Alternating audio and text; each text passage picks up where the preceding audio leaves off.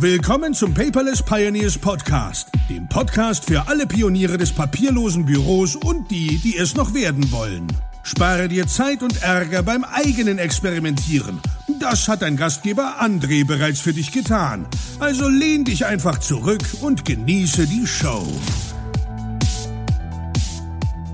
Hallo und herzlich willkommen zur zehnten Episode des Paperless Pioneers Podcast. Tut mir leid, ich mach mal kurz. Yeah! Zehnte Folge, Episode. Ich krieg das immer noch nicht hin. Das ist aber auch nicht so schlimm, glaube ich.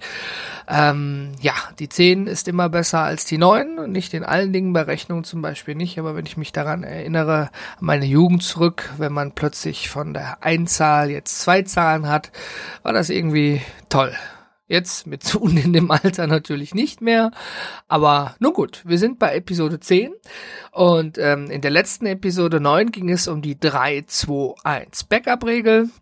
Wenn du sie dir noch nicht angehört hast, würde ich sie dir wärmstens empfehlen, denn Backups gehen uns alle etwas an und du solltest dich dann mal hinterfragen, ja, mache ich welche, wie mache ich sie und mache ich sie überhaupt richtig? Fragezeichen. Darum handelte die letzte Episode. Heute sprechen wir einmal über Datenschutz. Über Datenschutz wird immer viel diskutiert, ob in der Politik, in Unternehmen oder vielleicht auch im privaten Bereich. Schiebe ich was in die Cloud oder schiebe ich etwas nicht in die Cloud? Aber wenn man jemanden fragt, der so jetzt nicht quasi dessen Fachbereich der Datenschutz ist oder der gerade Rechtsanwalt ist, dann ist immer so Datenschutz, ja, das geht ja um meine persönlichen Daten, ja, die möchte ich sicher haben. Ja, ist schon mal eine grobe Richtung. Also ich bin auch kein Rechtsanwalt, ja, aber ähm, das, was ich dafür recherchiert habe, auch für meinen Kurs und womit ich mich beschäftigt habe, das möchte ich einmal mit dir teilen. Denn ähm, es gibt da so eine so eine Art Definition zu. Denn was bedeutet Datenschutz überhaupt? Ja, also Datenschutz bezeichnet den Schutz personenbezogener Daten vor Missbrauch. Das bedeutet also, dass deine persönlichen Daten nicht von anderen Leuten genutzt werden können. Also wie Identität, Identität, mein Gott, Identitätsdiebstahl, jetzt habe ich's, ja, oder dass jemand zum Beispiel deinen Amazon-Account missbraucht und da Sachen bestellt, ja, oder noch schlimmere Dinge, ja. Äh, dabei gibt es aber Unterschiede im Gesetz, denn das Gesetz entscheidet dabei zwischen persönlichen Daten und sensiblen Daten. Also bis ich mich damit beschäftigt hatte, wusste ich das auch noch nicht. Ja, also was sind persönliche Daten? Wenn wir das mal so kurz zusammenfassen, ist das eigentlich alles, was zum Beispiel Amazon schon von mir hat. Ja, also mein Name, mein Alter, Geburtsdatum, die Anschrift, eine Telefonnummer für Rückfragen, die E-Mail-Adresse für die Bestellung und die Bankverbindung. Ja, dazu, was Amazon natürlich noch nicht hat, aber meine Krankenversicherung ist zum Beispiel meine Ausweisnummer, die meine Krankendaten und meine Versicherung kennt natürlich auch den Familienstand, ja, weil meine Frau, meine Kinder sind ja mitversichert. Das sind also die persönlichen Daten. Aber da gibt's noch sensible Daten und das ist zum Beispiel die ethnische Herkunft der religiöse Glaube oder sagen wir mal die weltanschauliche Überzeugung, ja, Angaben zur Gesundheit, die findet man zwar schon bei den persönlichen Daten in der Krankenakte, ja, also in den Krankendaten, aber das wird nochmal, warum auch immer, etwas gesondert behandelt. Und dort stehen auch zum Beispiel, oder, oder nicht da stehen, da sind im Gesetz sozusagen verankert ähm, Angaben zum Sexualleben und die politische Meinung. Ja, also das es gibt jetzt keine Datenbank, wo man jetzt einfach eintippen kann, so, äh, derjenige ist schwul und jetzt werden mir alle Schwulen rausgeschickt, ja, weil das sind ja Angaben zum Sexualleben, ja. Ähm, also das zumindest behandelt der Datenschutz einmal die persönlichen Daten und sensible Daten dazu. Also nach meiner Meinung ist das so eine, so eine, so eine, ja, wie sagt man, so eine willkürliche Auflistung. Ja, weil zum Beispiel meine Krankendaten oder meine Bankverbindung, die sehe ich auch als sehr sensibel an. Ja, äh, vor allen Dingen meine Bankverbindung, weil wenn die missbraucht wird, ja, dann habe ich erstmal ein finanzielles Problem und das kann schnell böse enden, wenn der Automat plötzlich nichts mehr ausspuckt, ja. Also ich finde, das sind auch sensible Daten. Ja, aber wie gesagt, der Gesetzgeber sieht das wohl ein bisschen anders. Kann ich ja sowieso nicht ändern. Und äh, wer von euch natürlich wissen möchte, was das Gesetz genau sagt, der kann das einmal nachlesen hier in der Episode im paperless-podcast.de, Episode 10. Ich verlinke das mal. Da gibt es eine Erklärung zum Begriff sensible und personenbezogene Daten. Die findet ihr im Paragraph 3 Absatz 9 im Bundesdatenschutzgesetz. Ich habe mir das natürlich nicht alles einfach ausgedacht, logischerweise. Ja, da ist es nochmal ausführlich aufgeführt mit einigen Details mit dazu. Ja, das sind also Daten, die eigentlich geschützt werden sollen. Dafür ist natürlich auch ein bisschen abhängig, wie du dich selber verhältst, ja. Teilst du dein komplettes Leben auf Facebook, ja, äh, oder sonst wo auf irgendeiner Plattform? Ich meine, ich finde das klasse, dass man da viele Dinge teilen kann. Ja, aber man kann dort natürlich auch super toll als Stalker Profile erstellen. Ja, wenn du 15 Mal postest, du bist jetzt essen, du bist jetzt weg, du bist jetzt da, ja, dann ähm, findet man natürlich relativ leicht raus, ne? Wahrscheinlich auch noch, wo du wohnst und dann könnte man einbrechen. Also ich will jetzt hier nicht den, den Teufel an der Wand malen, verstehe es nicht falsch. Ich will es ja nur mal mit zu bedenken geben, weil bei Facebook ja, da sind viele Leute, weil es ja auch so einfach ist, ein Klick, zack, fertig, ähm, sehr unachtsam, auch mit ihren Daten. Ne? Und das ist aber, glaube ich, mal eine separate Folge, was ich von Facebook halte. Also äh, Facebook finde ich toll für viele Dinge, aber auch wieder toll nicht, äh, nicht toll für viele andere Dinge. Ja gut, okay. Ähm, jetzt haben wir mal kurz über den Datenschutz gesprochen. Da kann man natürlich noch länger sprechen. Also wenn du Rechtsanwalt bist und zuhörst, ja, und ich hier irgendwas Falsches gesagt habe, dann schreib mir gerne noch einen Kommentar mit darunter. Ja, aber das sind so, also das bedeutet eigentlich Datenschutz. Persönliche Daten, sensible Daten müssen geschützt werden. Gut. Ja, aber wie macht man das? Ja, also man kann ja nicht einfach so ein Gesetz machen, so zack, hier fertig und äh, jetzt ist das geschützt und dann hält sich da jeder dran.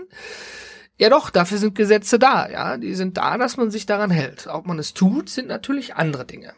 Und vielleicht ist dir zumindest, weil wir ja über den digitalen Bereich sprechen, einmal in Erinnerung gekommen, dieses sogenannte Safe Harbor Abkommen, also dieses gekippte. Ja, es gibt's ja nicht mehr. Ja, äh, sagst du jetzt vielleicht, oh ja, habe ich schon mal was drüber gehört?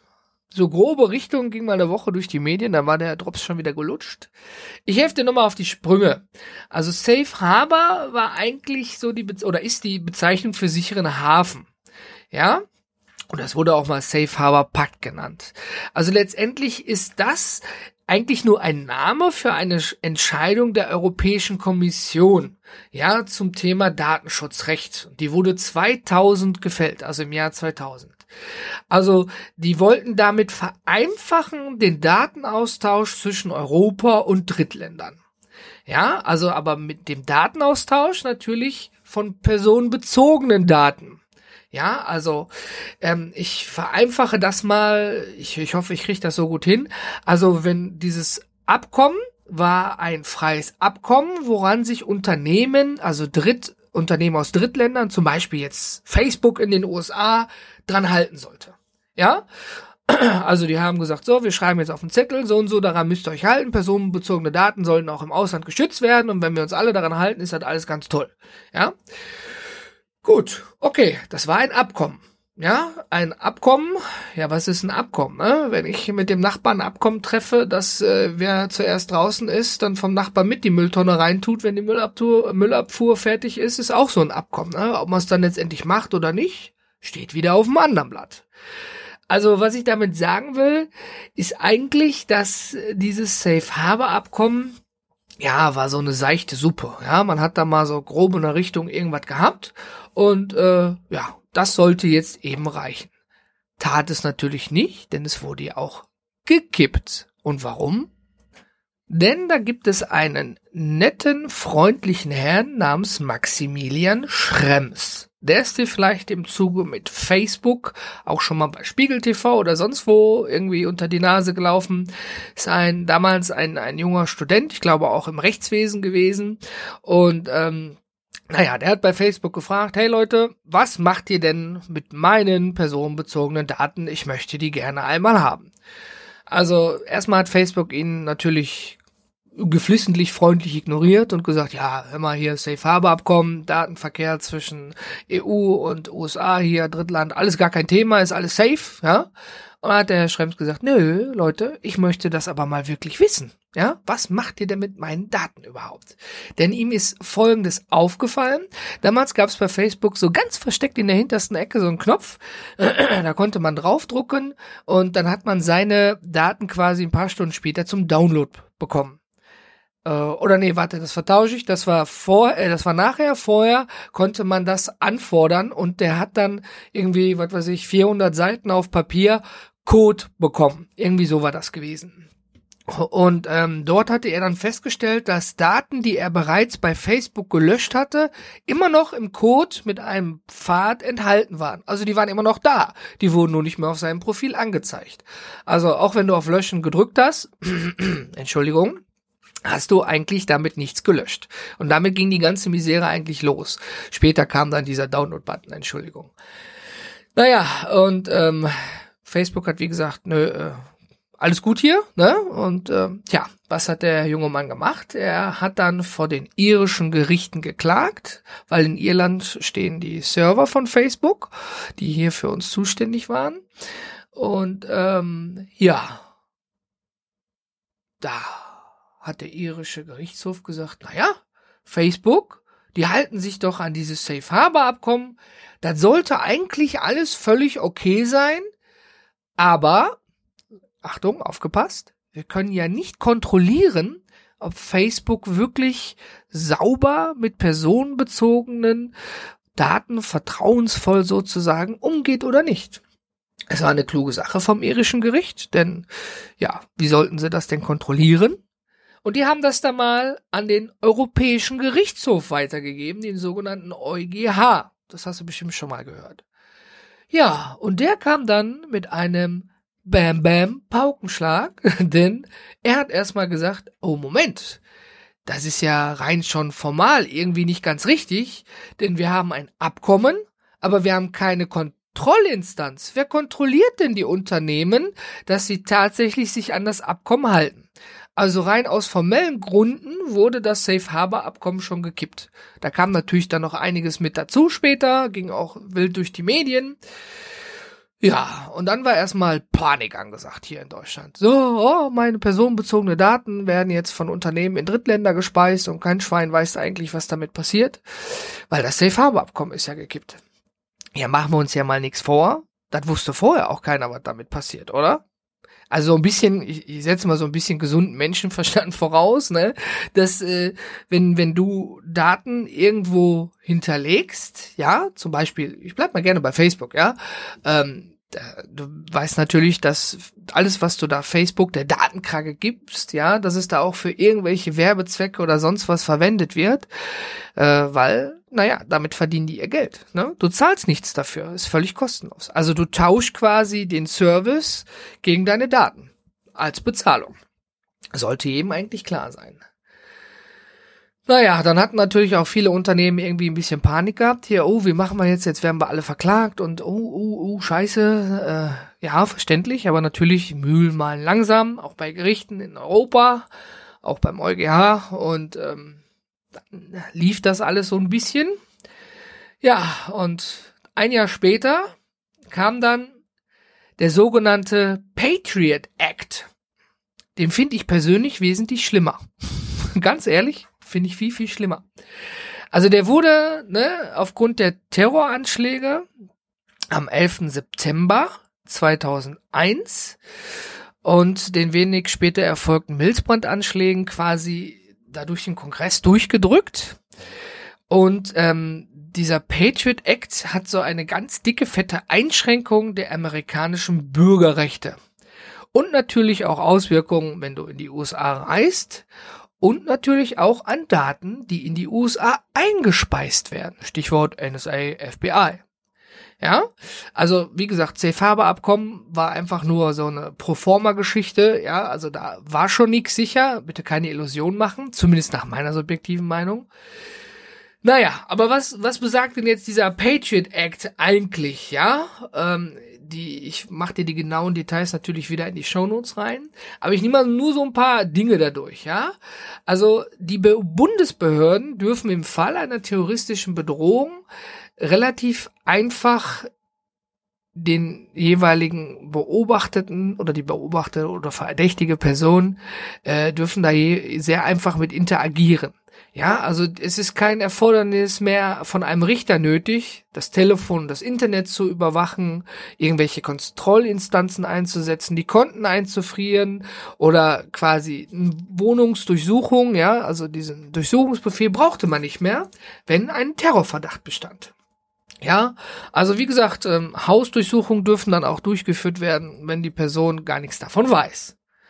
Ja, und das FBI bekommt natürlich auch finanzielle Einsicht, äh, Einsicht in die finanziellen Daten und all diese Dinge. Ja.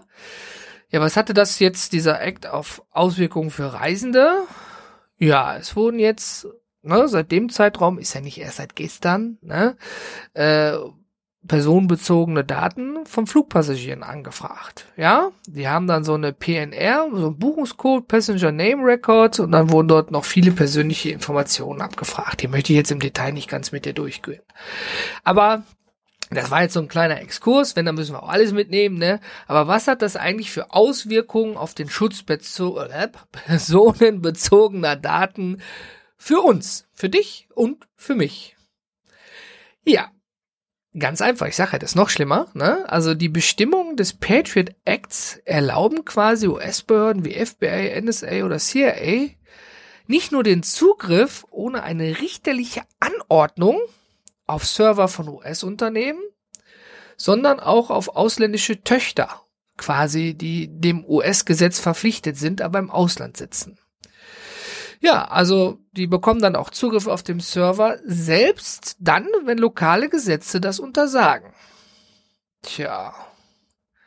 Das ist natürlich, da schreien natürlich alle Datenschutzbeauftragten, nee, darf nicht, kann nicht, muss nicht, darf nicht hier, wir haben in Europa Gesetze. Ja, ist auch verständlich. Aber es ist nun mal so. Ja, da könnte man jetzt sicherlich äh, lange und breit drüber diskutieren. Also wir haben Unwissenheit gegen Wissenheit eingetauscht darüber, was mit unseren Daten passieren kann. Also dir sollte klar sein, dass wenn du Daten in die USA schiebst, dass die Behörden ohne dich zu informieren und ohne richterlichen Beschluss darauf zugreifen können und machen können, was sie wollen. Ja?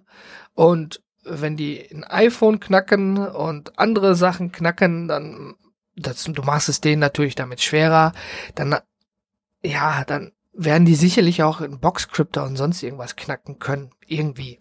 Ja, ich will Boxcryptor nicht schlecht machen. Man soll es ja einem Hacker oder äh, jemand, der versucht, an deine Daten zu kommen, so schwer wie möglich machen. Die Behörden haben ja ganz andere technische und Computermöglichkeiten als du und ich zu Hause, sag ich mal. Ja? Dementsprechend, wir wissen also nun, was Datenschutz bedeutet, was mal das Safe Harbor Abkommen bedeutet hat, was der Patriot Act für Möglichkeiten eröffnet. Und nun stehst du vor der schwierigen Frage, jetzt habe ich diese Information, aber was mache ich nun damit? Naja, du solltest da vielleicht nur mal für dich persönlich überlegen, wo du welche Daten wie, also in welcher Form hinlegst. Ob du jetzt deine Daten verschlüsselt in die Dropbox legst oder ob du sagst, ich lege meine Daten unverschlüsselt da rein. Ja, aber ich zum Beispiel habe ja meine persönlichen Daten vom papierlosen Büro in Evernote drin, weil ich Evernote mit den Datenschutzregeln mehr vertraue als OneDrive oder Dropbox. Und äh, das ist so ein bisschen Sache Datenschutzregeln und AGB, die liest sich ja auch nicht jeder durch. Und deswegen sind die auch wahrscheinlich immer so lang, damit das genau keiner macht. Aber Fakt ist, es ist alles so subjektiv, was mit Vertrauen zu tun, ja. Also wir nutzen im Unternehmen OwnCloud auf einem Server in Deutschland, weil wir da der Meinung sind, den deutschen Datenschutzbestimmungen vertrauen wir da wesentlich mehr. Und wenn Evernote jetzt plötzlich Server in Deutschland hätte, was wahrscheinlich nicht passieren wird, dann würde ich da auch sofort dort meine Daten hinlegen. Oder wenn es eine Alternative zu Evernote gäbe mit den gleichen oder ähnlichen Funktionen aus Deutschland. Ja, ähm, also ich mache ja quasi selber Abstriche Ja, also ich abstriche darüber, weil ich Evernote als Software und das, was sie leistet und das, was sie mir bis jetzt im Leben an mehr Zeit gebracht hat, nehme ich dafür gerne in Kauf, dass meine Daten dort dann auf einem Server liegen, wo quasi die US-Behörden Zugriff drauf haben. Ja, also ich mache mir da auch keine Illusion, dass die, wenn die wollen, da einfach bei Evernote anklopfen und hier den Patriot Act hochhalten, sagen so, wir brauchen jetzt mal die Daten von Menüningoff. Ja, das ist sicherlich möglich und ich würde es nicht mal mitbekommen. Also ich hoffe, ich konnte dir somit einen kleinen Einblick verschaffen und dass du mal überlegst für dich, was wirst du wohl ändern oder nicht ändern, hinterlass mir darüber mal ein kleines Kommentar hier unter www ist auch gut, oder? unter www.paperless-podcast.de in der zehnten Episode. Dann freue ich mich auf einen kleinen Datenschutzdiskurs mit dir und ich denke, ich habe jetzt genug erzählt. Ich wünsche dir noch einen schönen Tag oder Abend und vielen Dank fürs Zuhören. Ich bin raus.